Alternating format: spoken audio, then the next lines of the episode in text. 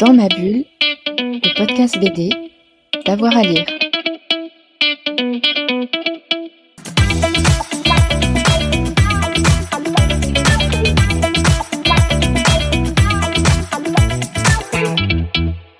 Bonjour à tous et à toutes et bienvenue dans ce nouvel épisode de Dans ma bulle, votre podcast 100% BD avec le site Avoir à lire. Il y a quelques semaines, nous étions au festival BDRama, festival dont Avoir à lire est partenaire et on a fait d'ailleurs une émission avec eux hein, que vous pouvez réécouter. Parmi les invités, il y avait Gilles Rochier, auteur de nombreux albums dont le dernier Impact vient tout juste de sortir chez Casterman. Il était invité pour l'adaptation de Ta mère la pute, bande dessinée publiée en 2011 chez Six Pieds Sous Terre et qui avait reçu le prix Révélation du festival d'Angoulême 2012. Fred Michel, notre bien-aimé rédacteur en chef d'avoir à lire, a profité de l'occasion de ce festival BDRama pour lui poser quelques questions. Gilles Rocher, vous êtes auteur de bande dessinée, vous êtes aussi ici au Forum des images pour évoquer votre BD Ta mère la pute et son adaptation par l'école Courtrage. Mais, mais avant d'évoquer tout cela ensemble, euh, j'aimerais revenir sur votre parcours. Donc vous êtes autodidacte, vous avez commencé par le Fanzina, est-ce que vous pouvez nous rappeler tout ça? Ouais, euh, j'ai toujours été passionné par le dessin. Euh, c'est le, truc, un truc d'enfance quoi. J'étais le, celui qui dessine dans la famille euh, pendant les repas, ou j'étais celui qui travaillait pas à l'école et qui dessinait dans ses cahiers, mais euh, sans grandes ambitions quoi. C'est-à-dire que moi j'avais pas de, d'imagination folle de me projeter dans un métier de dessinateur ou d'auteur. Euh, je, ne l'envisageais même pas quand un professeur me disait qu'est-ce que tu veux faire euh, quand tu seras plus grand. Mes parents, pareil, n'avaient pas d'ambition de, me donner des cours. Euh, voilà, c'était normal qu'un enfant dessine et, qui, pour le coup, je faisais pas de bruit quand je dessinais. D'ailleurs, j'ai jamais fait vraiment de bruit. donc ça m'a toujours accompagné le dessin. Donc forcément, très très vite, tu, recherches bah, des, livres. moi, chez moi, il n'y en avait pas beaucoup. à l'époque, il n'y avait pas assez de CDI. Donc tu vas choper des images un peu partout. Dès qu'il dès y avait une visite euh, euh, à Paris d'école, bah, je, regardais les affiches, les trucs comme ça. Et c'est comme ça que des images sont venues à moi. Et je me suis dit, il y a peut-être autre chose à voir que. quoi. Et qu'est-ce que tu lisais bah, J'ai dû me frotter euh, Tintin, Milou, Astérix des choses comme ça. Je me rappelle de dessiner des grandes, des grandes scènes de, bataille de, pirates. Alors je ne sais pas si c'était lié à des livres. aucun livre euh, jeunesse, hein. je pense que ça n'existait pas. Enfin, si ça devait exister, mais ça ne faisait pas partie de, mon contemporain, ou moins, moins de ma famille. Moi, ma mère, elle a, fait plein de petits boulots et à un moment, elle a été libraire. Et elle, vendait, elle, elle, donc le guichet, tous les bouquins, tout ça, et puis un peu de papeterie. Et, c'était juste à la sortie de l'école. Et donc, elle, Pif Gadget, donc passionnée par Pif Gadget, qui sortait tous les mercredis. Et puis, bah, en, grandissant, j'ai découvert dans les rayons euh, deux magazines. Euh, le premier, c'était Metal Hurlant. Le deuxième, c'était Starfix, qui était un magazine de science-fiction donc euh, qui présentait des films euh, de science-fiction, mais il y avait toujours des croquis aussi, mais surtout Metal Hurlant. Qui vient d'être édité. Qui vient d'être édité. Et là, euh, Metal Hurlant, c'était la, grande claque. quoi. C'est-à-dire, je découvre cette bande dessinée en noir et blanc, mais il y avait des choses en couleur, parce qu'il y avait même les, dessins de Corben étaient en couleur, les dessins de Serge Leclerc étaient aussi en couleur, mais beaucoup de choses en noir et blanc. Je découvre Drouillet, je découvre Moebius, Jean Giraud et Kebra. Et, là, je me prends une, forte claque dans la tête en me disant Ah ouais, c'est génial. Et puis, à ce moment-là, je frotte l'adolescence. Donc, euh, le truc un peu plus revendicatif, un peu plus punk. Euh, euh, comme j'expliquais, des, des, jeunes filles habillées un peu moins que, dans Tintin. Quoi. Donc, il y avait quelque chose qui était intéressant.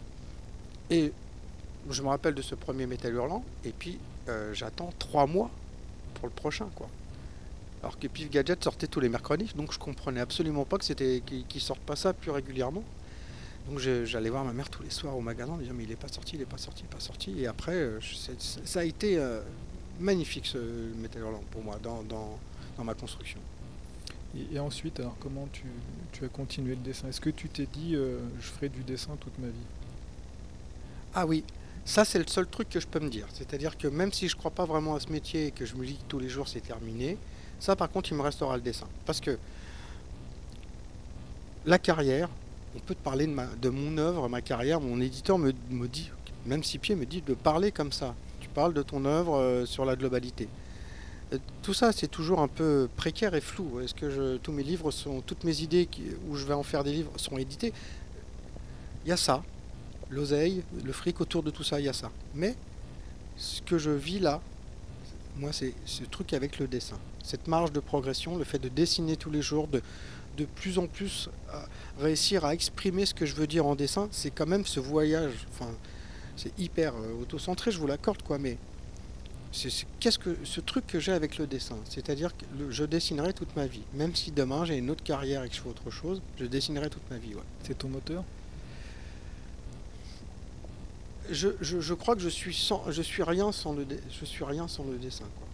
Et, ça, tu t'en es rendu compte tardivement ou vraiment euh, très tôt? Ah, En fait, tu t'en rends compte un peu quand tu, quand, quand, quand on commence à, à flatter ton ego euh, sur la réception d'un livre, quoi. Quand on commence à te dire, euh, tu sais, quand moi je sors temps mort, j'apparais un petit peu dans le, pris- dans le prisme de la bande dessinée et je me souviens que ce livre est fondateur pour moi parce que je découvre des, auteurs qui viennent me voir dans les bars, moment à Angoulême, qui me disent Putain, j'ai lu Temps mort, j'ai adoré, c'est vachement bien comment tu as fait ce truc-là, de, faire des grands dessins et un petit peu de bande dessinée. Et je reçois là de, des, comment, des compliments, ce que j'avais jamais reçu auparavant sur mes, dessins ou même sur mes fanzines. Et bah, du coup, euh, bah, tu prends un peu, tu, tu- prends confiance euh, tout bêtement, ce truc que j'ai jamais eu depuis que, que je suis né par rapport au dessin. Et, euh, et, je, et- je continue parce que les autres me disent de continuer. Quoi. Mais il faut continuer, je confirme. Bah, je sais. Et alors, du coup, le, le fanzina, ça a commencé quand? Et Le, comment? fan- le fanzina, c'est parce que je, je travaille dans un, dans un de mes petits boulots. Moi, j'ai quitté l'école très tôt, mais je, je travaille dans un, dans une, dans un magasin qui, euh, qui était rue Godol-Morois à Paris. C'est un truc de reprographie, mais un, un cafarnaum.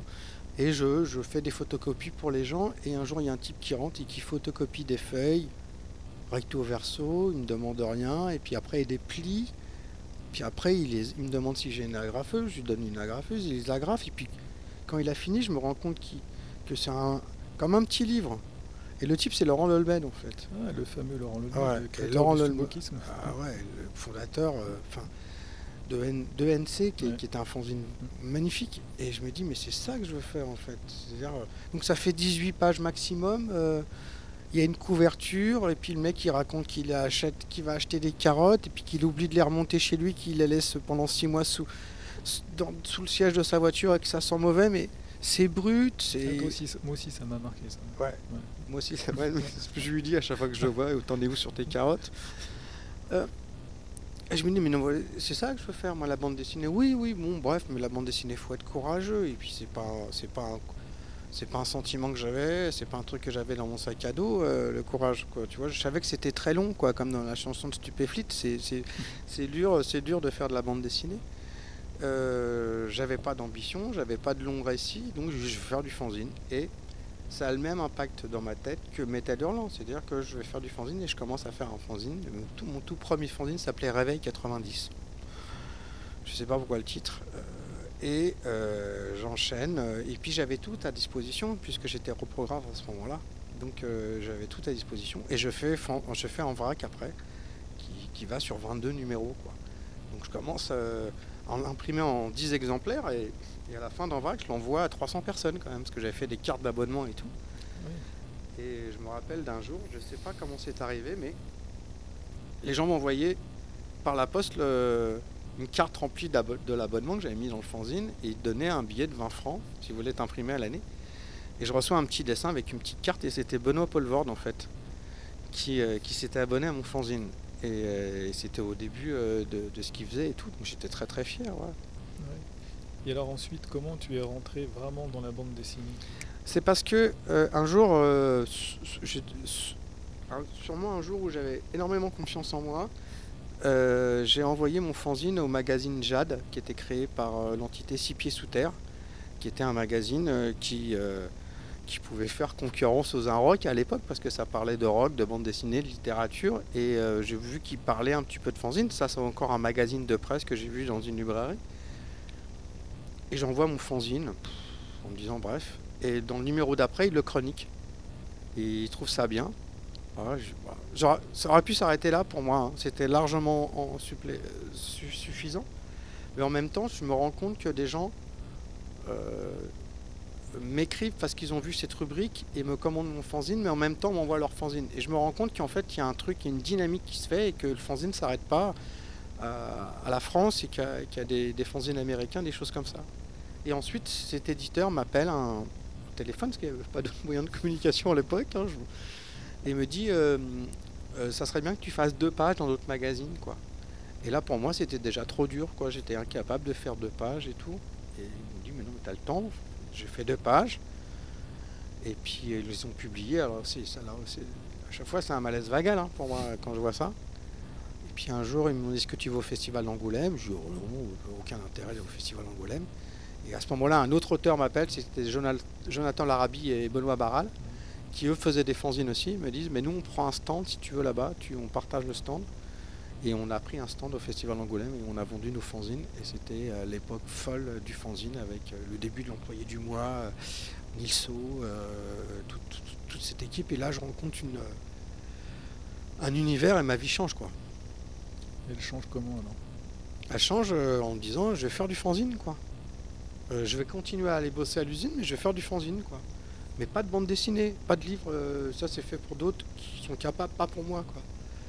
Et à Angoulême, l'éditeur Souter vient me voir et me dit bon bah euh, ce serait peut-être bien qu'on fasse un recueil de toutes tes planches dans un livre. Et c'est comme ça qu'a commencé euh, L'aventure. en l'aventure de l'édition. D'accord. Alors là, tu étais au festival BDRama pour un événement bien particulier. Est-ce que tu peux revenir là-dessus, justement, ta rencontre avec les étudiants d'école de C'est, une idée qui était, qui était là depuis longtemps, c'était sous, la genèse sous- et la, dynamique de Pauline Frachon, qui avait euh, apprécié le TMLP et qui, euh, qui voulait absolument faire quelque chose, donc il y avait eu des idées, du travail. Entre-temps, euh, on a été un petit peu secoué par, par le Covid, donc ça s'est pas fait. Et puis la dernière idée qui était venue, c'était de se mettre dans une idée de, de workshop, de travail avec Courtrage-Mé, que moi je connaissais euh, leur, leur dynamique euh, depuis longtemps. Et puis ça me semblait évident. Et puis surtout, c'était me confronter aussi à une jeunesse et à des auteurs. Hein. Faut pas, faut pas minorer des, des techniciens, des auteurs. Donc je me suis mis à disposition du sujet. Quoi. Donc on aura les résultats l'année prochaine. L'année prochaine, on aura le résultat de, de ces étudiants. Là, ils nous ont fait un pitch aujourd'hui de comment ils voyaient leur projet. C'est-à-dire qu'ils ont capté des émotions du livre. C'est pas, ils vont pas faire une, ils vont pas mettre en image le livre. Ils ont capté des situations bien précises, des scénettes. Ils vont, ils l'ont remis à la taille et aussi ils l'ont remis euh, à ce qu'ils ont envie de dire en ce moment, quoi. C'est-à-dire qu'ils m'ont un peu poussé dans mes retranchements en disant et si tu devais parler de la cité de la tienne là maintenant et tout. Et donc ils m'ont, ouais ouais, ils m'ont, ils m'ont questionné. C'était passionnant parce qu'en plus ils tirent des ficelles sur des sujets vraiment euh, qui tournent autour de la BD, mais en même temps qui tournent vrai- C'était passionnant. Ouais, vraiment. ouais. Bah, c'est-à-dire qu'ils ont eu. euh, Enfin, ouais, ils, ils- ils- ils touchent des trucs euh, encore plus profonds que la, de la bande dessinée. des, trucs ouais. où toi, tu t'a- tu t'arranges avec ta mise en scène dans le dessin en disant j'y vais, j'y vais pas, je laisse le lecteur là, il en prendra ce qu'il veut. Tandis qu'eux, ils posent la question et tout. Donc, euh, c'est ça l'intérêt, quoi. Alors, euh, dans, tes bandes dessinées, lorsque tu évoques la banlieue, pour moi, c'est à chaque fois sensible et sincère, et souvent avec des touches d'humour, mais c'est jamais sensa- sensationnaliste. Et comment tu fais pour retranscrire tout cela, en fait? Mais parce que l'histoire du sensationnalisme, c'est ce qui, euh, ça a été le danger avec TMLP. C'est-à-dire que le livre, il a résonné, c'est parce qu'il y a un moment, il y a une situation euh, sensation, enfin, tristement sensationnelle. Et donc, ça, avec mon éditeur, on l'a bien identifié ce truc-là.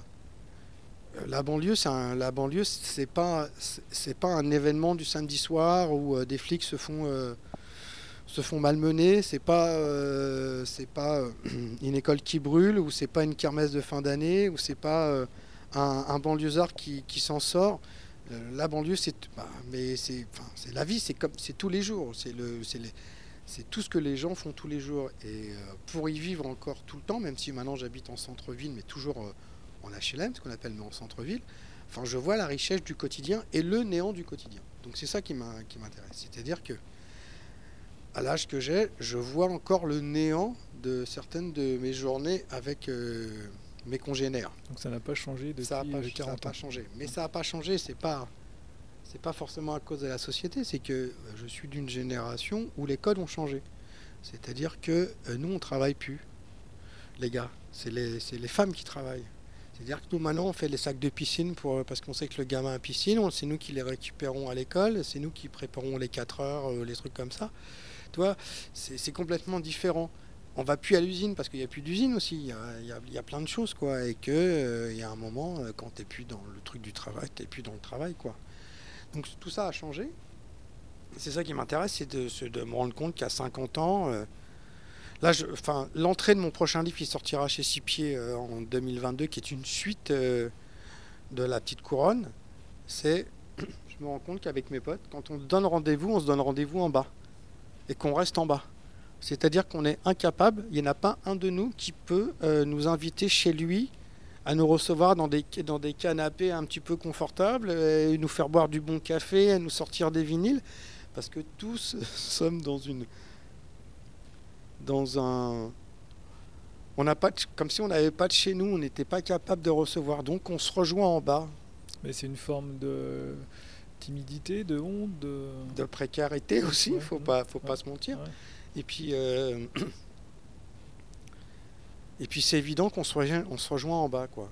Et moi, ça me, ça me pèse un peu ça, parce que je vois, euh, pour avoir une autre vie avec les, les auteurs euh, quand ils t'invitent Mmh, chez eux, mmh. euh, quand tu, t'es- on est, on se rejoint chez eux, et, mais là, on se rejoint pas chez nous, quoi, en fait. Et justement, quel est ton rapport avec la banlieue? C'est un peu amour-haine ou... Ouais, c'est un peu, je l'aime comme je la déteste. C'est-à-dire que j'aime pas trop ce qu'elle ce qu'elle en est devenue. Ce qu'elle en est devenue, c'est-à-dire que je peux pas en faire un constat euh, radical parce que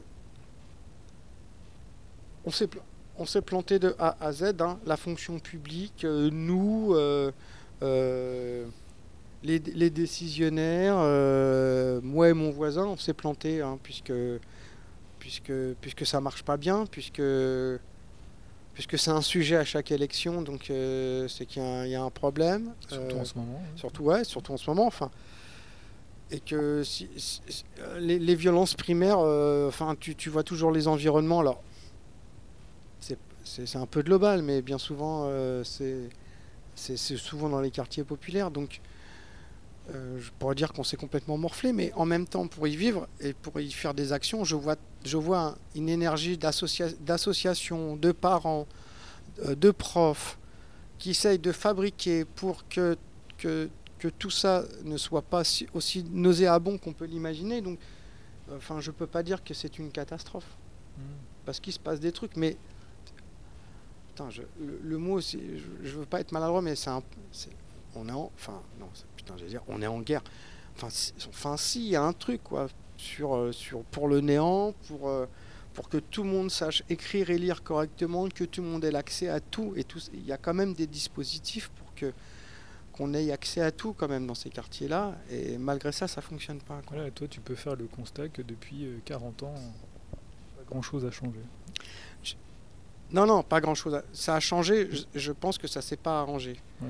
Euh, C'est encore pire. je pense que ça s'est pas arrangé. C'est parce que aussi euh, on a multiplié les villes par trois euh, et qu'on est entassé et que et que c'est quand même difficile d'avoir de, l'espace et puis que maintenant nos villes de banlieue sont traversées par des grands axes qui t'emmènent à Paris pour travailler. Donc c'est hyper anxiogène ces grands, ces grands boulevards et tout Il y, a- quelque chose d'intéressant que j'ai noté dans la rencontre là, euh, où un, étudiant a proposé un projet où euh, c'était un- un enfant qui, un ado qui voulait franchir le périph' pour aller à Paris. Voilà. Donc l'image de Paris qui était complètement sublimée, ça existe toujours. Ah ça? oui, ça par contre, ouais. Mais ça, c'est vraiment, tu peux. Tu vois, y a- on a des costards en banlieue, c'est vraiment. euh, les... Enfin, le toi d'avoir des baskets blanches, c'est un signe extérieur pour nous. Enfin, il y a un truc, bon, même si c'est devenu très très à la mode, on peut même dire que c'est parisien ou je sais pas, mais ça, ce truc d'aller voir Paris et de dire que c'est mieux à Paris, euh, ça a toujours été quoi. Et je. Moi, dans ma, dans ma vie, là maintenant, euh, avec ce métier, je suis entouré de, de gens qui, qui sont des professionnels, mais je me suis rendu compte qu'ils sont tous de banlieue quand même, quoi. Et qu'ils avaient tous une envie folle, c'est d'avoir euh, des moulures au plafond, euh, et d'aller habiter Paris. Des moulures au plafond. Ouais, le luxe. Et euh, par exemple, mes enfants, le week-end, ils vont à Paris. Parce qu'à Paris, il y, a il y a plus de choses que. Mais après, il faut passer le cap de d'y habiter, quoi. C'est des ambitions. C'est une forme d'aimant en fait. Ouais, ouais, mais-. Mais ça a toujours été, nous à l'époque, c'était ça aussi. Tu avais ceux qui allaient à Paris, ceux qui allaient pas, et ceux qui ont décidé de rester à Paris.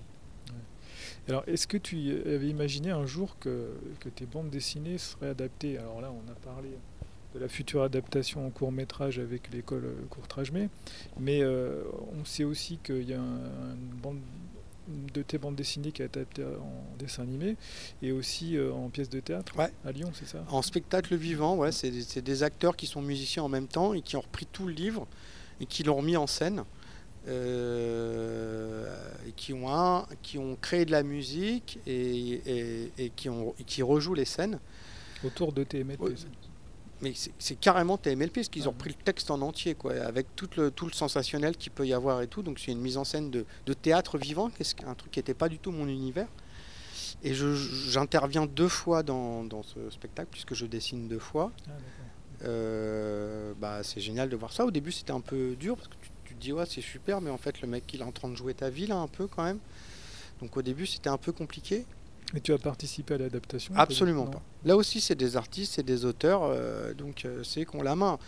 À partir du moment où, c'est pas une volonté farouche de retravailler avec moi et, et qu'ils ont une idée de, de ce qu'ils veulent en faire, moi je, je- je leur laisse. Quoi. Je leur laisse. C'est un, c'est un- c'est un autre euh, médium, tout comme le cinéma.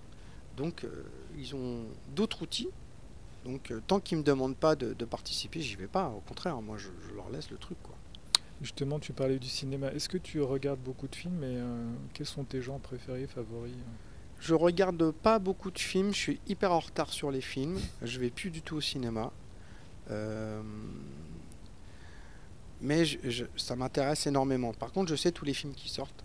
Je regarde les, films j'adore euh, savoir qui va jouer dans les films. Je suis assez passionné aussi par les acteurs et les actrices.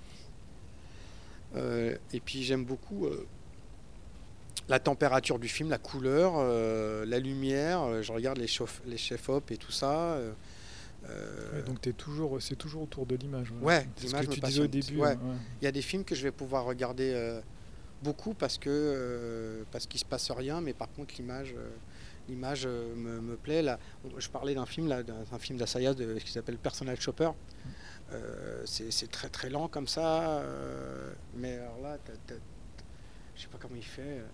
La lumière, elle t'in- elle t'indique plein de trucs. Alors, elle met cette, il, met, il met cette actrice euh, en valeur, bien entendu, mais alors que la est- lumière, c'est un personnage aussi. Ouais, ouais, ouais, c'est un truc, euh, c'est le rapport de masse dans l'image. Et euh, dès que je suis perdu, je regarde ce film. Je regarde ce, ce film-là sur l'image et je regarde le film de Spike Lee qui est la, 25, la, 20 la 25e heure, comme ça, où il y a une, une grande déambulation de ce mec qui doit prendre une décision.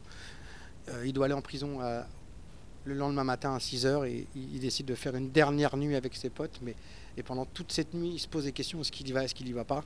Et là, pareil, il y a des grands moments de, où c'est très bruyant et puis tout à coup il, il a besoin de, de- de- de partir marcher tout seul et de réfléchir et, et je chope, je prends des photographies juste pour voir apparaître ses épaules dans le cadre et tout, c'est un peu, je suis un peu malade quoi. Ouais, parce que justement, euh, ces cadrages-là, on retrouve parfois dans tes bandes dessinées, tu as vraiment un œil euh, perspicace. Je sais pas si c'est perspic- perspicace, mais en fait, moi quand on regarde mes scènes, euh, Il y a un cadrage quand même. ouais mais la caméra elle tourne pas beaucoup en fait. Mm. Elle tourne pas beaucoup autour. euh, je comprends pas qu'on puisse faire X plans sur une scène alors qu'elle dure 15 secondes et qu'on dit 5 mots quoi. Donc je peux répéter la scène euh, et le cadrage, mais par contre je vais te le redessiner à chaque fois 5 fois, je vais décaler de quoi de 5 mm quoi. Mais euh, je j'ai pas envie de te faire passer euh, constamment la caméra autour ou le crayon autour. Mais euh, si, si, si la scène elle dure 15 secondes ou même une minute, euh, je veux qu'on sente la minute qui passe en fait. Mais même dans tes couvertures, c'est euh, impressionnant le- ta façon de traiter l'image. Alors, tu parlais tout à l'heure de deux couvertures, euh, dont l'une qui était de la petite, la petite La petite couronne. couronne, voilà. ouais. Est-ce que tu peux revenir dessus? Parce que c'était vraiment très intéressant par rapport aux choix éditoriaux. Bah, Alors c'est très marrant qu'on parle de ça parce que là en ce moment on est en train de travailler sur la petite couronne, euh, sur la couverture du prochain livre qui s'appelle Faut faire le million. Et c'est un livre sur la solitude, euh, sur ma solitude et comment je l'aborde. Et donc je veux absolument euh, traiter ça sur la couve. Et pour l'instant, l'équipe six pieds, on n'est pas, on pas tout à fait d'accord. Les couvertures, je, je, me donne jamais la décision finale. Parce qu'il y a un moment, il y a quand même l'œil du, du- du- du commercial de l'éditeur qui dit ça va fonctionner, pas fonctionner. Par exemple, la cicatrice, la genèse, la couverture, c'est pas du tout ça. Et euh, je préférais ma première, mais on a fait celle-ci. Bon, bref. Euh, par exemple, pour la petite couronne, c'est un, euh, un plan d'ensemble de la banlieue. Et super cette couverture. Ouais. C'est-à-dire que euh, je savais très bien d'où on pouvait voir ça. C'était de la sous-préfecture de Nanterre. Et je, savais qu'il fallait que je monte au dernier étage. Et c'était impossible d'aller à ce dernier étage pour prendre une photo. J'ai demandé autorisation et tout ça. Donc c'était sur photo. Et en fait, je me dit, mais merde, comment je vais faire? Et j'ai vu qu'au dernier étage, c'était euh, l'obtention euh, pour, enfin c'était le bureau pour créer une association. Donc en fait, il fallait faire les papiers au dernier étage. Donc j'ai créé des associations pour monter au dernier étage et pouvoir prendre une photo dans le bureau de la Ah, le dame. cheminement dedans. Ouais, ouais. Et oublié les papiers pour qu'elle aille me faire faire des photocopies à chaque fois qu'elle quitte le bureau pour que je puisse, puisse faire les photos. Ah oui, c'était un plan de Ma- machiavélique. ouais. Ah, il faut aller au bout du truc. Et j'étais très fier de cette bêtise. Et par exemple, quand j'ai proposé cette photo à, à mon éditeur, il, il m'a dit Ouais, mais c'est une super idée. Et puis après, il revient en arrière, dit Non, mais tu sais, sur les couves de bouquins, il faut quand même mettre un personnage, sinon c'est pas vendeur. Et donc, euh, comme je veux jamais le contrarier, je vais faire le tour, quoi. Donc, j'ai dessiné des couvertures, j'ai dessiné des personnages sur la couve, mais j'ai fait des trucs super nuls, euh, super bancal, mais qu'il ait le sentiment que j'avais vraiment voulu l'emmener là-dessus, mais je lui disais à chaque fois, tu vois, ça marche pas. Et puis à un moment, il dit, raison, ça marche pas, on met pas, on met pas de, on met pas de personnage. Et il a pas mis de personnage. Et ça fonctionne. Alors que chez un autre éditeur, ça aurait été compliqué. On, on- ils auraient dit, vraiment, c'est un beau dessin, mais il faut un personnage. Ouais, c'est le même problème avec les affiches de films. Ouais. Absolument. Ouais. C'est hyper codifié.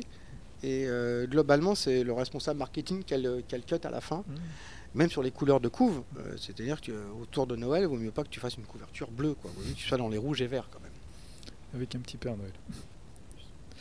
Alors, euh, justement, là, je voulais parler d'une bande dessinée qui est sortie récemment euh, chez Casterman, que tu as écrite avec euh, Deloupi au dessin. Ça s'appelle Impact. Ouais.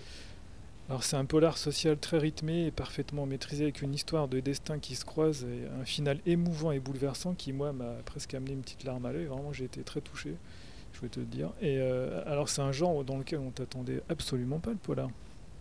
Non mais, je préfère quand je, quand, quand, je, commence à faire de la bande dessinée, on me dit, euh, ça c'est de la bande dessinée indé. Oh ok d'accord, si tu veux. C'est-à-dire que je fais pas une histoire pour savoir dans quel truc je me pose.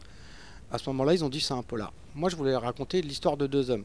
Je suis passionné par euh, les trajectoires, comment tu comment tu t'en sors ou tu t'en sors pas. Et euh, je suis assez passionné par les anciens, parce que moi, je, je les ai connus à l'usine, et comment ils faisaient leur, leur vie tout en bossant à l'usine. Et j'ai adoré euh, raconter cette histoire. Je l'ai racontée, en fait, ça aurait pu faire deux livres. La jeunesse, c'est deux livres. L'histoire du jeune et l'histoire du vieux. J'avais écrit ces deux histoires, chacun de leur côté. Après, je me disais, je vais mélanger tout ça. Et je vais, je vais l'envoyer à Serge. Et puis, je commence à faire mon mélange, tac. Et puis, au moment de lui envoyer, lui envoyer le scénario, je dis, mais en fait, je vais pas lui mélanger, quoi. Serge, il est assez intelligent. Serge, il est scénariste, en même temps, il est dessinateur. Mhm. Il sait très bien comment, avec son dessin, il va te, te, te- comment te, te faire euh, rebondir tout ça. Donc j'ai envoyé les deux histoires, chacun de son côté, et je lui dis, je te propose de mélanger. Moi j'ai ma version, mais je te propose de toi de mélanger pour que, pour que tu puisses euh, enrichir ça par ton dessin. Il m'a dit banco. Et en fait, quand j'ai reçu sa, sa proposition, elle n'était pas loin de la mienne, hein, du tout. Mais euh, c'était... euh, il va prendre la main avec le dessin. Donc il va rajouter de la densité, des plans et tout. Donc c'était à lui de le faire. Enfin, lui de le faire. Je trouvais qu'il c'était plus audacieux qu'il le fasse. Mais c'est ce que tu dis en fait. Moi, ce qui ressort en premier, c'est l'émotion. Il y a vraiment plein d'émotions dans ce livre.